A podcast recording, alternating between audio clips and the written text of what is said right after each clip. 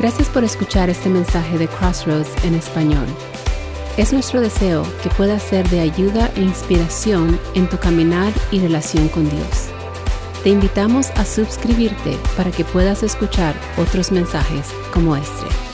Estamos en una serie que él hemos titulado Inconmovible y esta serie se trata acerca de hablar acerca de, los temores que muchas veces existe en el corazón de las personas, pero sobre todo que quiero hablar a creyentes, porque el temor existe, es más, el temor es natural, es un sentimiento que Dios puso en el ser humano.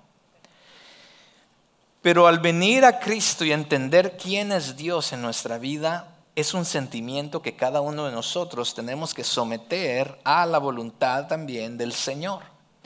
Y es, de esto se trata esta serie, aprender juntos a cómo manejar el temor en nuestras vidas. Así es que la semana pasada comenzamos con, eh, hablando acerca de una historia en la que Jesús muestra eh, y nos recuerda quién Él es sobre toda circunstancia. Y hoy nuevamente vamos a ver quién es Dios sobre toda circunstancia. Así es que le voy a invitar que abra su Biblia. Si usted trajo una copia de su Biblia, la abra ahí conmigo y vamos a estar en Éxodo 14. Éxodo 14. Bien, pues ahora sí, permítame orar. Amado Dios, gracias. Gracias por tu bondad, gracias por porque a través de la adoración podemos enfocarnos en ti, quién eres tú, lo que tú has hecho por nosotros. Y también, Señor, nos recuerda, tu Espíritu Santo nos recuerda, Señor, de que no debemos tener temor, porque tu paz, que sobrepasa todo entendimiento, todo entendimiento Señor, nos rodea, toma nuestro corazón y podemos realmente experimentar en medio de cualquier circunstancia la paz verdadera que solamente tú puedes dar. Al continuar, Señor, esta serie de mensajes acerca de permanecer inconmovibles en tu verdad, te pido que tú nos ayudes a entenderlo con nuestra mente, pero sobre todo a abrazarlo en nuestro corazón. Y que eso que traemos a nuestro corazón de fruto, Señor. Que lo pongamos por obra y no simplemente sea información, sino que realmente podamos ponerlo por obra, practicarlo, para que entonces haya un cambio en nuestras vidas. Glorifícate, Señor, a través de tu palabra. Háblanos, Señor, cuida mis labios, mi lengua, Señor, de solamente hablar tu palabra y no una filosofía o ideología humana. Te pido esto en el nombre de tu Hijo amado Jesús. Amén y amén. Bien, pues estamos ahí en Éxodo 14, les pedí, ¿no? Eh, creo el tema de hoy, si a alguien le interesa los títulos de los sermones, es mantente firme y sin temor, mantente firme y sin temor. Bueno, el libro de Éxodo no se trata del pueblo de Israel.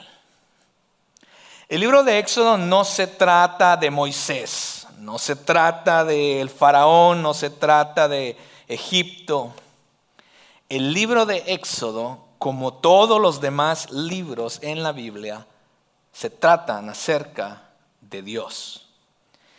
La historia de un Dios que ha hecho todo por rescatarnos, redimirnos, salvarnos. Si bien al ver las historias en la Biblia como en Éxodo vemos la historia, el sufrimiento de Israel, la liberación de su esclavitud a través de las plagas y todo eso que vemos ahí en, en la historia.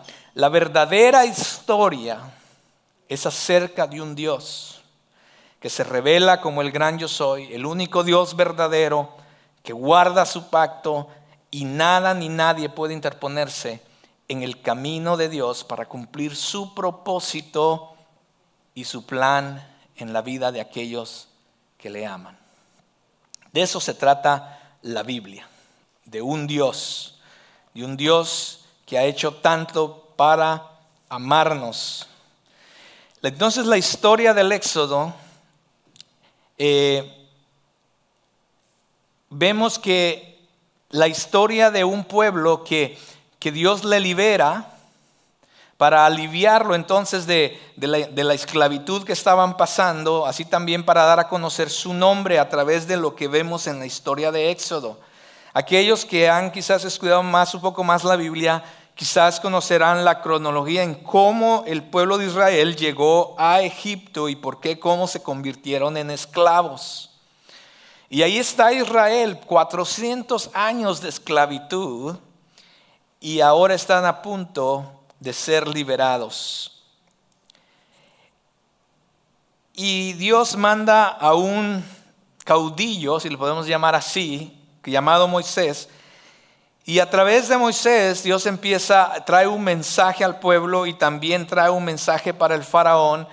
Y Dios hace grandes cosas maravillosas a través de las plagas y entonces alrededor de dos millones de personas salen de ese lugar llamado Egipto hacia lo desconocido, hacia una promesa de un lugar de la tierra prometida que no sabían dónde estaba ni cómo era.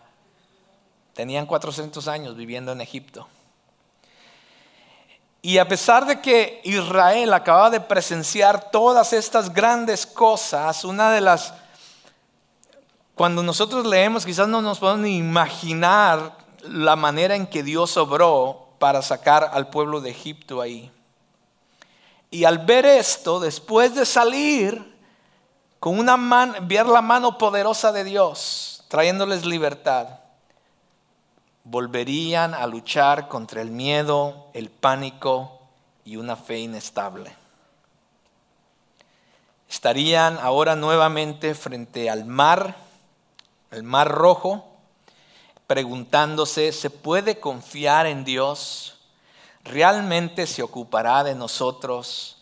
¿Realmente nos va a ayudar, proteger, salvar en este momento tan difíciles? Se escucha como muchas veces nosotros o las mismas preguntas que muchas veces nosotros nos hacemos. ¿Será que podemos confiar en Dios? ¿Realmente nos va a ayudar?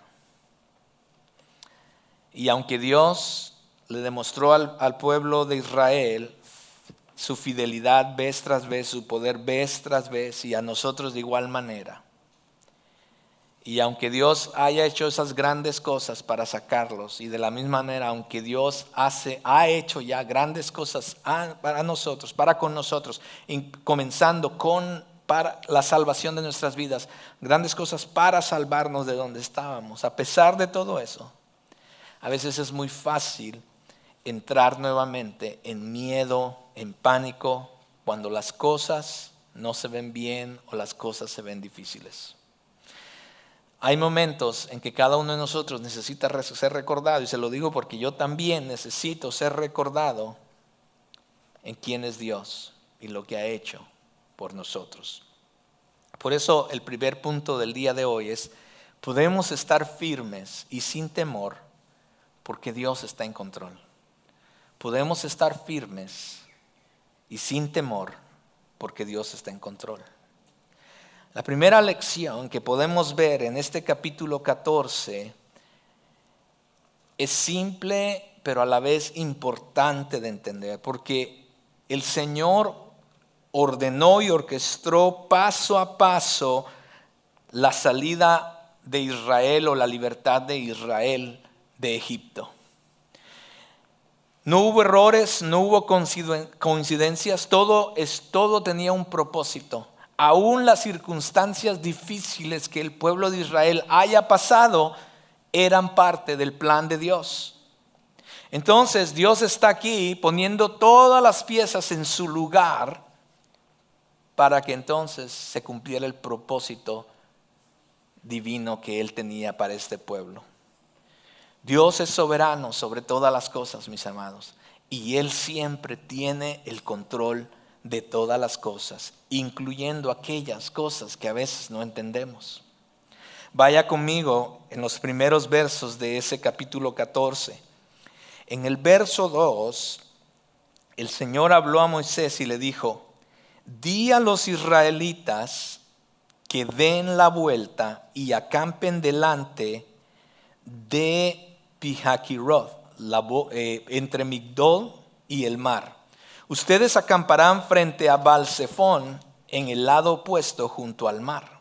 Capítulo 2. Ahora, si ustedes como yo, cuando yo estaba eh, joven, o sea, hace un, hace un par de años atrás, cuando yo estaba joven o estaba recién comenzando a entender la palabra de Dios, yo miraba, creo que tenemos la, no tenemos ese versículo en, nuestras pantallas, si lo podemos poner, si lo tenemos. Cuando yo miraba palabras como Pijaquirot, Migdol, Baalsefón, era así como que, ¿qué es esto? ¿Esto con qué se come? Entonces mejor yo seguía leyendo sin darle importancia a esas cosas.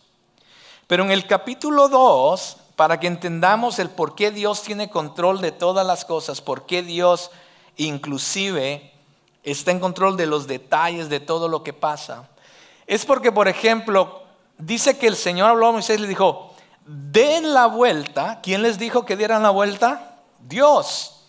Y acampen. ¿Quién les dijo dónde acampar? Dios. Dios está guiando las cosas y cuando Dios guía las cosas, mis amados, podemos estar seguros que Él está en control de todo. Y Él les dice, acampen en este lugar. ¿Cómo se llama el lugar? Pijakirot. Pijakirot. Sé que se escribe un poquito diferente a cómo se pronuncia. Pero ese lugar quiere decir en el original la boca o la entrada a la libertad. ¡Wow! ¡Qué interesante palabra! Y dice que acampen entre Migdol. Migdol, la palabra Migdol, quiere decir torre fuerte. ¿Está conmigo? Y dice, ustedes acamparán frente a Baal Zephon. Esa palabra Baal Zephon quiere decir el Señor o el Dios de lo desconocido.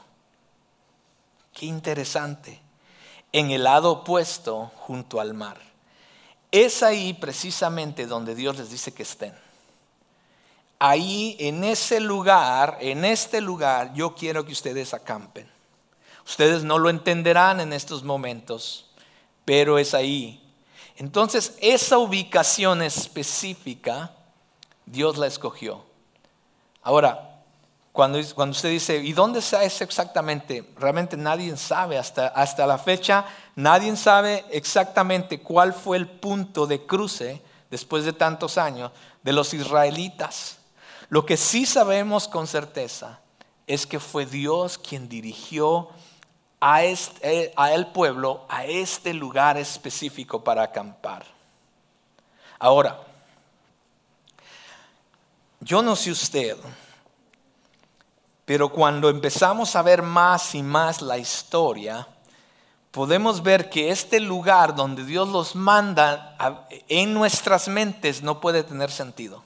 Es más, si hubiera ahí entre el pueblo de Israel, si hubiera habido personas que de repente tuvieran alguna experiencia o algún conocimiento militar o, yo no sé, o quizás sin, sin solamente quizás fueran muy inteligentes, si hubieran dado cuenta y nos podemos dar cuenta que este lugar quizás no es el mejor lugar.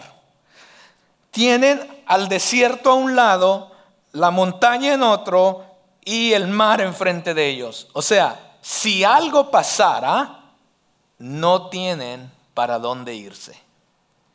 Pero es ahí donde Dios los quiere. Pongamos atención a esto. No hay salida. Si algo pasara, están básicamente atrapados. Entonces, lo interesante aquí y algo que podemos aprender en cuanto a cómo Dios hace las cosas es que Dios siempre tiene un objetivo. Dios siempre está pensando en algo que a veces nosotros no estamos pensando. Primero, Él sabe que el faraón recibiría la noticia de dónde están. Es más, cuando vemos más adelante, recibe la noticia de dónde están el pueblo de Israel. ¿Y qué hace? Como vamos a ver más adelante, los empieza a perseguir. Segundo lugar, esta ubicación dará el contexto de lo que está por venir, de lo que Dios quiere hacer para, que, para el pueblo. Y la, y la tercera es que Dios usará este lugar para que Él sea glorificado. Vea el próximo versículo, versículo 4. Nuevamente, ¿quién está en control de todo lo que sucede? Dios.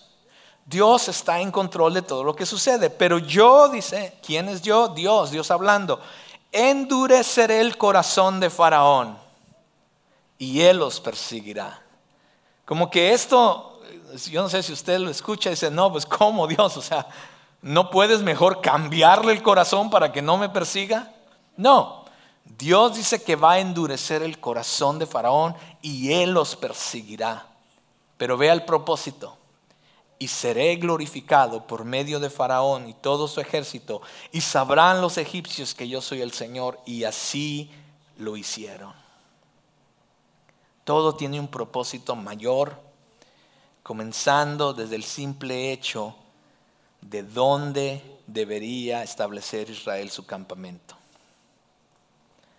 Este lugar de campamento que Dios le indicó a Israel se convertiría en el en el peldaño de su, un peldaño de, para que su fe creciera más, para que ellos entendieran en qué Dios estaban creyendo, para que entonces ellos al ver la derrota de Egipto y, Dios ser glorificado, ellos pudieran ver y realmente conocer a ese Dios que los estaba liberando. Muchas veces estamos en lugares, mis amados, que quizás no, no, no quisiéramos estar. Pero una de las cosas que como cristianos debemos entender, si, si reconocemos que Dios tiene el control de todas las cosas y si Él es soberano sobre todo, si realmente creemos eso como cristianos, deberíamos entender que ahí donde estamos, aunque muchas veces difícil o no quisiéramos estar ahí, debemos entender que es el lugar exacto donde Dios nos quiere. Es el lugar exacto donde Dios desea que estemos. Pero pastor, ¿cómo dice eso? En mi circunstancia es difícil. Es ahí donde Dios desea que estemos en ese momento. Porque es ahí donde Él se va a glorificar de una manera en que tú le puedas conocer como nunca le has conocido antes. Entonces, por supuesto, ahora, después de leer toda la historia, entendemos o podemos ver la situación que fue diferente, lo que pasó, cómo cambió, etcétera, etcétera. Pero en ese momento, cuando el pueblo acampa en ese lugar, para muchos pudo haber sido como una equivocación de parte de Dios como algo confuso, como algo que no tiene sentido. Me acuerdo cuando nosotros nos movimos aquí a esta ciudad de Houston. Creímos que Dios nos estaba hablando. Dejamos todo en la hermosa ciudad de San Francisco donde vivíamos, muy bien. Y nos venimos porque Dios dice, nos sentimos que Dios nos habló que Dios nos quería usar en el ministerio. Y nos venimos para Houston. Houston era la ciudad que Dios puso en nuestro corazón. Nunca habíamos estado en Houston, no conocíamos Houston, no teníamos a nadie en Houston, estábamos solos. Y cuando llegamos, venimos sin trabajo, pasaron meses sin trabajo, se nos estaban acabando los ahorros y entonces empezamos a pensar, quizás esto no tiene sentido. ¿Cómo es posible que Dios nos haya abandonado? Quizás Dios no nos habló. Y empezamos, y la duda empezó a venir a nuestro corazón. Y a venir a nuestro corazón. No sabíamos lo que estaba pasando. No teníamos casa. Estábamos homeless.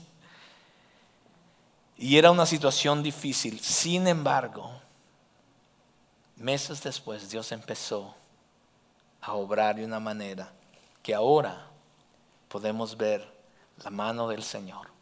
Pero en ese momento, cuando estás ahí en ese momento, dices, ¿qué pasó? ¿Qué pasó Dios? Esto no tiene sentido. Ahora, no estoy sugiriendo de que simplemente tomes decisiones. Dice, bueno, Dios, Dios tiene control, así que vamos. No, no, no estoy seguro que tomes decisiones rápidamente o a la loca, como dicen. No. Recuerda, Dios tiene el control de todo. Por eso nosotros siempre debemos aprender el cómo buscar la voluntad de Dios para nuestras vidas. Cuando nosotros estamos seguros que esa es la voluntad para con Dios, entonces debemos aprender a caminar bajo esa voluntad, confiando totalmente en Él, dando los pasos que necesitamos dar si son bajo su voluntad. Es que por supuesto, siempre busquemos la voluntad de Dios. ¿Sabes lo que me reconforta en Éxodo 14? Cuando vemos la historia aquí en este capítulo, podemos ver que incluso en los lugares difíciles o que no tienen sentido, siempre el plan de Dios se desenvuelve maravillosamente. Dios siempre está orquestando los eventos de nuestras vidas, aún o incluso, aunque nos ponga en situaciones difíciles o nuevamente que no tienen sentido o que venga temor por esas circunstancias, Dios siempre está en control. Y es posible que nunca comprendamos en ese momento o inclusive quizás nunca lleguemos a entender algunos detalles el por qué pasaron ciertas cosas en nuestra vida. Estoy seguro que todo lo que Dios ha hecho en nosotros siempre lo ha usado para un propósito para nosotros. Si tú ves para atrás de tu vida hasta el día de hoy, puedes decir, bueno, eso, eso que pasó realmente fue muy difícil o esto que pasó realmente fue muy doloroso. Pero sí, fue parte del plan de Dios y propósito. Estoy seguro que tú dices a hoy, dices, wow, pero puedo ver cómo Dios ha usado eso en diferentes maneras en mi vida o quizás en la vida de otras personas. Pueda que no entendamos el por qué Dios nos tenga donde, donde estás en estos momentos o estemos donde estemos ahora porque quizás estamos atravesando circunstancias o quizás estemos pasando por situaciones que nos da temor o inclusive nos aterra. Pero aunque no tengas tú el control, aunque yo no tenga el control, podemos descansar de que Dios sí tiene el control. Esto me lleva al punto número dos, que es podemos estar firmes y sin temor cuando nuestra fe y nuestra confianza están en Dios. Podemos estar firmes y sin temor cuando nuestra fe y nuestra confianza están en Dios. Podemos ver a un pueblo de Israel que acaba de salir de la tierra de Egipto, acaban de ver todas estas plagas que vinieron en contra de Egipto, pueden ver la manera en que Dios maravillosamente, milagrosamente, con mano fuerte, dice la Biblia, con poder, saca al pueblo de Israel. Sin embargo, cuando están nuevamente en este lugar, rápidamente su corazón abraza una actitud de miedo y pánico. Pero este es el patrón que usted va a ver del pueblo de Israel a través de Éxodo y las escrituras. Y muchas veces también es el patrón que muchas veces nosotros adoptamos. Después de haber salido, después de ver la mano de Dios maravillosamente obrando en nuestras vidas, cuando viene otra situación, muy rápidamente olvidamos lo que Dios ha hecho por nosotros o quién es Dios o la manera en que Dios se manifestó. Y nuevamente nuestro corazón se llena de angustia, de temor, de desesperación, de incertidumbre y olvidamos muy rápidamente, muy rápidamente desplazamos nuestra fe y nuestra confianza en Dios. Y la duda empieza a tomar lugar en nuestras vidas aunque hayamos visto o experimentado a Dios anteriormente. Ahora, en defensa a Israel, al pueblo de Israel, aquí en el capítulo 14, pues la verdad su situación no era pues tan fácil tampoco, ¿no? Lo entiendo. Estaban enfrentando eh, a un faraón que de repentinamente cambió de actitud y dijo, no sé por qué los dejamos ir, eran nuestros esclavos. Y entonces dice el capítulo 6 y 7, si está conmigo, dice, Faraón preparó su carro y tomó consigo a su gente. Tomó 600 carros escogidos y todos los demás carros de Egipto, con oficiales sobre ellos. Ahora, quizás esto, cuando usted ve esto, dice, bueno, eso, eso a mí, como que, eso para qué, para qué les necesito saberlo, ¿no? Quizás para nosotros en estos momentos no es nada, pero déjeme darle una perspectiva.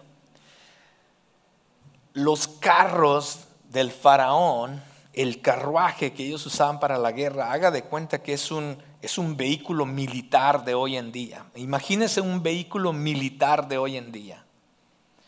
Imagínese un vehículo militar tan poderoso y después viene 600 de ellos detrás de usted, 600 carros militares en contra de usted. No solamente eso, sino que dice que, que tomó 600 carros y, todos los demás carros, o sea, había 600 carros escogidos, más todos los demás carros, no sabemos cuántos más otros carros habían.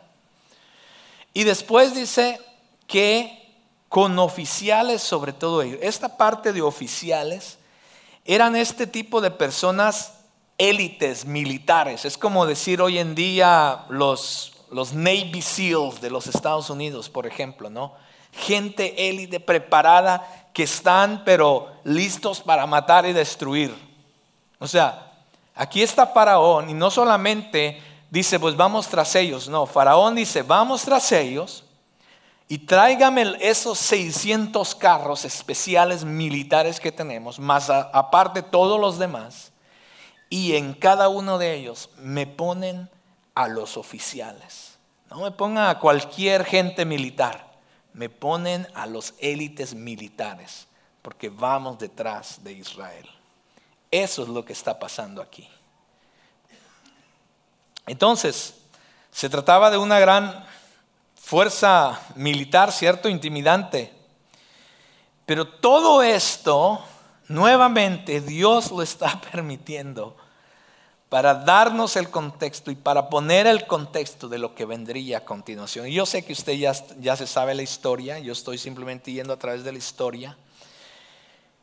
Y dice el capítulo 10, al acercarse Faraón, los israelitas alzaron sus ojos y vieron que los egipcios marchaban tras ellos entonces los israelitas, ¿qué dice? Tuvieron qué? O sea, no solamente tuvieron miedo, tuvieron mucho miedo y clamaron al Señor. Vea este patrón, si lo quiere apuntar. Número uno, vieron la circunstancia. Vieron la circunstancia. Número dos, tuvieron mucho miedo. Número tres, clamaron al Señor. Entonces, vez tras vez, no solamente en el libro de Éxodo, sino también todos los, en los libros de la palabra, podemos ver que Dios responde al clamor de su pueblo. Pero también vemos la forma en que el pueblo de Dios olvida quién es Dios y lo que Él ha hecho. ¿Por qué? Porque dice que Después de haber salido Israel y todo lo que habían visto, cuando vieron la circunstancia, cuando vieron al ejército de Egipto que venía en contra de ellos, dice que alzaron sus ojos y los vieron y entonces su corazón se llenó de mucho miedo. Sin importar lo grande que Dios se había manifestado, sin importar la grandeza de las grandes plagas que Dios había hecho, todo eso quedó atrás, se olvidaron, la desesperación tomó su lugar, aunque Dios estaba, ya había trabajado en alguna, ya les había mostrado su poder, ya les había mostrado que Él era digno de confianza, aunque Él había ya demostrado que no se había olvidado de ellos, ya Él había mostrado que Él era fiel a sus promesas, al momento en que ellos vieron la circunstancia, se olvidaron, eso fue suficiente para olvidarse de todo lo demás. Nosotros somos de la misma manera.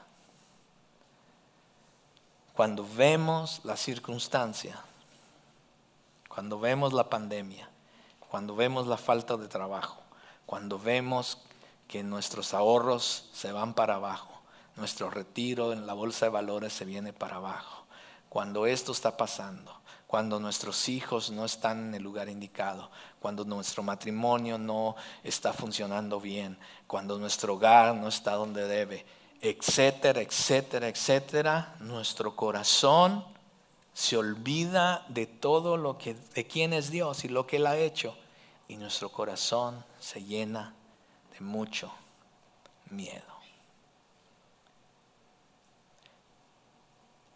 Es normal para el ser humano, pero no debe ser normal para aquellos que decimos que conocemos a Dios.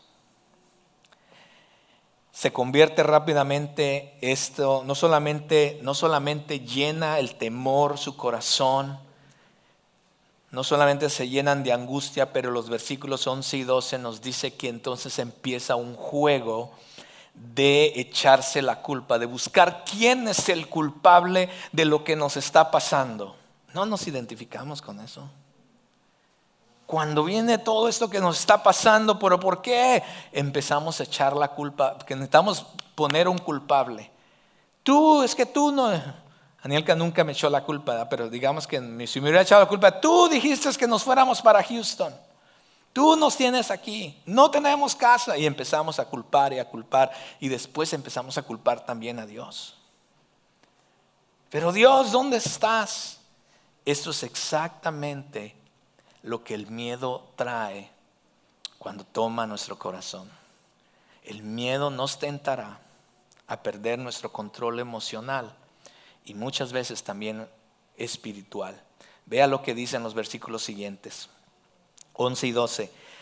¿Acaso no había sepulcros en Egipto para que, no, para que nos sacaras a morir en el desierto? Preguntan los israelitas.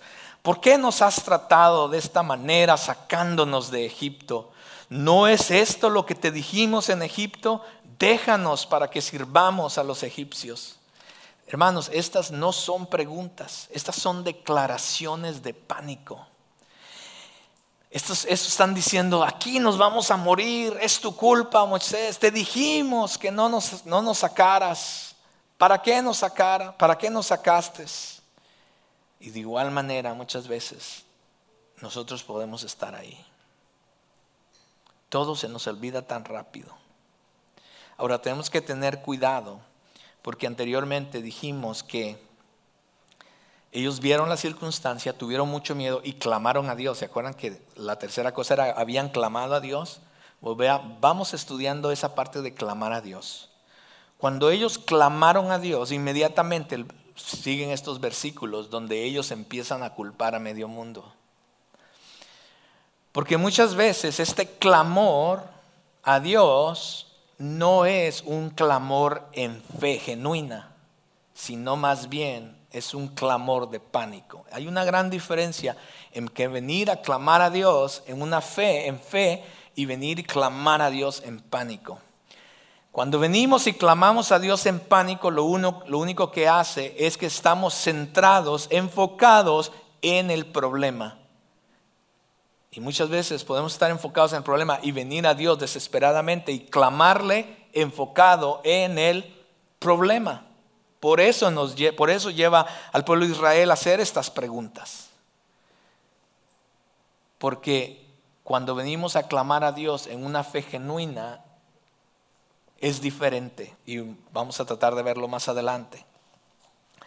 Porque la fe genuina es la que se somete a la mano poderosa de Dios es la que entiende quién es Dios, es la que entiende que Dios está en total control y es la que entiende y dice, Señor, en verdad, esto es difícil, pero reconozco que tú estás en total control. Reconozco que yo no tengo el control, no sé ni qué hacer, pero reconozco que es aquí donde tú me quieres y es aquí donde tú me vas a mostrar tu poder. La siguiente frase de, estos, de este pueblo dice, porque mejor nos hubiera sido servir a los egipcios que morir en el desierto. Esta declaración, mis amados, es muy fuerte. Mejor nos hubiera sido servir a los egipcios que morir en el desierto. Esa frase es muy, muy fuerte. Tiene unas implicaciones muy serias en cuanto a lo que están diciendo ellos. Tengamos cuidado. Muchas veces en lo que puede salir o pensar, venir pensamientos de nuestro corazón en cuanto a eso. Porque lo que están diciendo ellos, si lo podemos traducir a nuestro tiempo, lo que ellos están diciendo es que cuando estoy en medio de circunstancias y empezamos a decir, wow, es que soy cristiano y ¿dónde está Dios? Y empezamos a buscar la solución en nuestras propias fuerzas o inclusive afuera en las cosas del mundo. Y es como que dijéramos hoy en día, preferiría yo mejor no ser cristiano, mejor irme al mundo porque ahí me la paso mejor que llevar una vida como hijo de Dios. Eso es lo que los, los israelitas están diciendo. Eso tiene unas, unas implicaciones tremendas, mis amados. Tanto, tanto que años después Dios se cansa de ellos y dice, ¿saben qué? Aquí van a estar 40 años en el desierto y ninguno de ustedes va a entrar a la tierra prometida. Tengamos cuidado cómo actuamos, cómo pensamos y cómo sentimos en medio de las circunstancias. No permita que el temor nos lleve a cosas como estas. Tengamos cuidado porque entre mayor es nuestro temor, nos lleva o nos eleva nuestros sentimientos y nuestras emociones y empiezan a apoderarse de nosotros. Ahí es donde usted y yo tenemos que empezar a recordarnos a nosotros mismos quién es Dios y lo que Él ha hecho por nosotros. Porque el temor nos puede llevar a perder el control e inclusive pecar en contra de Dios. Ahí es donde nos tenemos que recordar lo que Dios ha hecho, comenzando con el Evangelio en nuestras vidas. Nos tenemos que predicar el Evangelio a nosotros mismos, las formas en que Dios ha cuidado de nosotros, recordar lo que a veces lo que la manera en que Dios ha respondido a nuestras oraciones, lo que ha hecho por mí. Escojamos, hermanos, eh, por fe creer a Dios y lo que Él puede hacer y que Dios está en control y que Él tiene un propósito en todas las cosas. Seamos como el salmista ahí en el Salmo 103 que decía, se decía a sí mismo, bendice alma mía al Señor y bendiga mi ser su santo. Bendice alma mía y no olvides ninguno de sus beneficios. Y Él empieza a nombrar una lista de beneficios de lo que Dios ha hecho por Él. Porque es muy fácil que cuando en medio de la circunstancia y todo lo que está pasando, es muy fácil olvidarnos de lo que Dios ha hecho por nosotros. Entonces Moisés inmediatamente vuelve a retomar control de la situación. En el versículo 3 dice, pero Moisés dijo al pueblo, no teman estén firmes y vean la salvación que el Señor hará hoy por ustedes. Porque los egipcios a quienes han visto hoy no los volverán a ver jamás. El Señor peleará por ustedes mientras ustedes se quedan callados. Moisés hace un llamado de fe al miedo y al pánico. Lo primero que les dice es no teman. No teman. Gracias a Dios que Moisés nos enfocó en, el bullicio que ellos tenían y en las preguntas y en las cosas que estaban diciendo. Más bien Moisés se va directo al grano donde dice, no teman. El problema de ustedes es que tienen miedo. No teman. Segundo, estad firmes. Esto de estén firmes, cuando usted, lo estudia a fondo, es, es literalmente el concepto de quedarse en el lugar donde estaban. Porque da a suponer que cuando vieron a los egipcios, muchos de estos israelitas empezaron a tratar de mirar para dónde escapaban o para dónde se iban. Y es igual que nosotros. Queremos buscar la solución nosotros mismos. Y Moisés le dice, quédense quietos, estén firmes, quédense ahí donde necesitan estar. No traten de huir en sus fuerzas. Y termina diciendo, vean la salvación del Señor. El Señor peleará por ustedes. Y por supuesto nosotros sabemos en qué terminó la historia. esta historia del Éxodo con los israelitas nos debe recordar la historia nuestra en la cruz. Porque la manera en que Dios liberó y sacó a los israelitas de Egipto y los liberó para siempre de ese lugar, es la historia suya y mía de lo que Cristo hizo en la cruz por nosotros. Colosenses nos recuerda esto y dice, cuando ustedes estaban muertos en sus delitos y en la circuncisión de su carne, en otras palabras, cuando ustedes estaban en Egipto, Dios les dio vida juntamente con Cristo, habiéndolos perdonado todos los delitos habiendo cancelado el documento de deuda que consistía en decretos contra nosotros y que nos era adversa, y lo ha quitado de en medio clavándolo en la cruz, y habiendo despojado a los poderes y autoridades, hizo de ellos un espectáculo público, triunfando sobre ellos por medio de él. ¡Wow! ¿Cuál es mi papel cuando Dios hace algo? Mi papel es recibir su obra y confiar en él. Mi papel, mi papel es poner mi esperanza y mi fe en lo que Dios ha hecho por mí. Romanos nos recuerda también en Romanos 8:31, entonces, ¿qué diremos a esto? Si Dios está por nosotros, ¿quién estará contra nosotros? El, que no negó ni a su propio Hijo, sino que lo entregó por todos nosotros, ¿cómo no nos dará también junto a Él todas las cosas? Cuando entendemos el Evangelio, cuando entendemos lo que Colosenses dice y, cuando entendemos lo que Romanos nos recuerda, eh, no importa lo que, dónde estemos, por qué estemos pasando, podemos estar confiados y no permitir que el temor se apodere de nosotros. Dios nos llama a confiar en Él. Dios nos llama a vivir por fe, no por vista. Él se va a glorificar a sí mismo a través de librarnos en medio de las circunstancias, las tormentas que podamos pasar y las circunstancias. Podemos estar firmes y sin temor porque Dios cumple su propósito en nosotros. Dios cumple su propósito en nosotros. Usted, si seguimos leyendo la historia, usted va a ver cómo fue liberado el pueblo de Israel a través y cómo pasaron a través del mar y cómo los egipcios fueron destruidos por Dios en medio de las aguas. Jamás volvieron los israelitas a ver, jamás volvieron a ver a esos egipcios, porque Dios con su poder les hizo pasar por mar seco. Dice la historia algo interesante. Dice que ellos pasaron en tierra seca. Y dice que el agua a sus lados eran como muros. Algunas personas dicen de que, de que lo que pasó es que no era muy hondo el, el, lugar donde pasaron. Algunos dicen de que quizás este, pues, un viento fuerte pudo haber causado, como era, como era el agua pequeña, muy baja, un, un, viento pudo haber causado. Muchos creen así, pero, pero Dios se aseguró de que entendiéramos la historia. Cuando dice que Dice que a un lado eran, las aguas eran como un muro a su derecha y un muro a su izquierda. Cuando vemos los muros de aquel entonces, los muros de aquellos entonces estamos hablando entre 15 a 30 pies de alto. Yo no sé cuánto es este edificio, quizás unos 20 pies quizás. Pero por lo menos cuando hablamos de cuando los israelitas pasaron, estamos hablando que el agua era por lo menos de alto de este edificio. Y dice que ellos pasaron en medio de esa agua. Dios salvó a su pueblo una vez tras vez tras vez con su poder y su fuerza.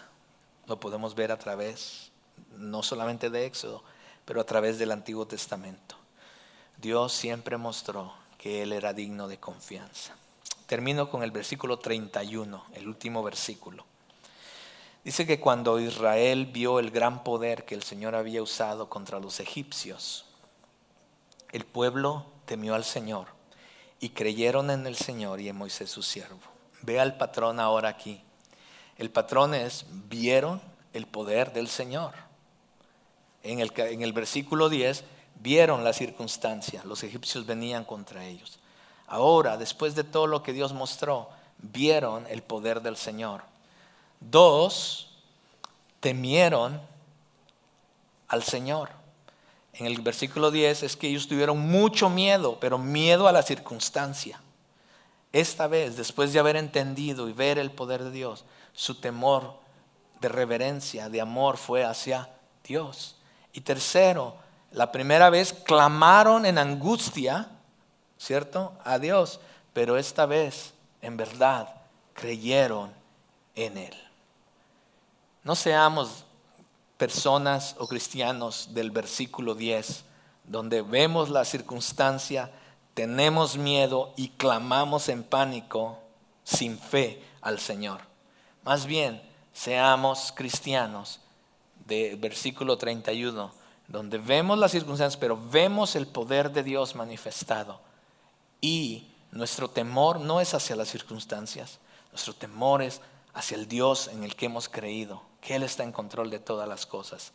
Y entonces podemos creer que Él hará conforme a su propósito y su plan en medio de la circunstancia en que nos encontremos. Bien, continuamente vemos en la palabra del Señor a un pueblo que vio las maravillas del Señor y sin embargo permitieron que el miedo, que el temor, el pánico nuevamente disipara su fe. Sé que entre muchos cristianos hoy en día también pasa igual. Pero igual que el cruce del Mar Rojo, ese momento fue decisivo para Israel, también para nosotros la cruz, lo que Cristo hizo por nosotros, lo que Dios hizo a través de Cristo por nosotros, es decisivo en nuestras vidas creemos o no creemos. Lo, como decía Romanos, si Dios pudo hacer algo por nosotros de esa manera que envió a su Hijo para rescatarnos de nuestra maldad, para rescatarnos de una vida eterna sin Él, ¿cómo no nos dará las otras cosas? ¿Cómo nos dará aquellas cosas por las cuales nos preocupamos? Si Dios hizo todo esto por un pueblo que le desobedeció, no creyó en Él, si Dios continuamente estuvo a su cuidado, les mostró su poder, ¿cómo no va a ser por nosotros?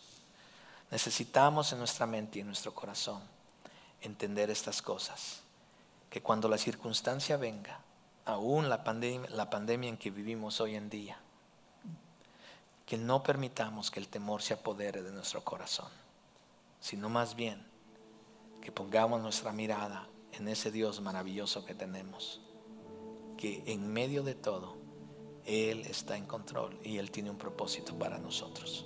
¿Por qué no se pone de pie? Así es que no tema, no tema, manténgase firme y mire la mano del Señor. No tema, manténgase firme y mire la mano del Señor. Esperamos que hayas disfrutado este mensaje. Si deseas saber más acerca de cómo tener una mejor relación con Dios o deseas más información acerca de nuestra iglesia, visita nuestra página de internet crossroadstw.org.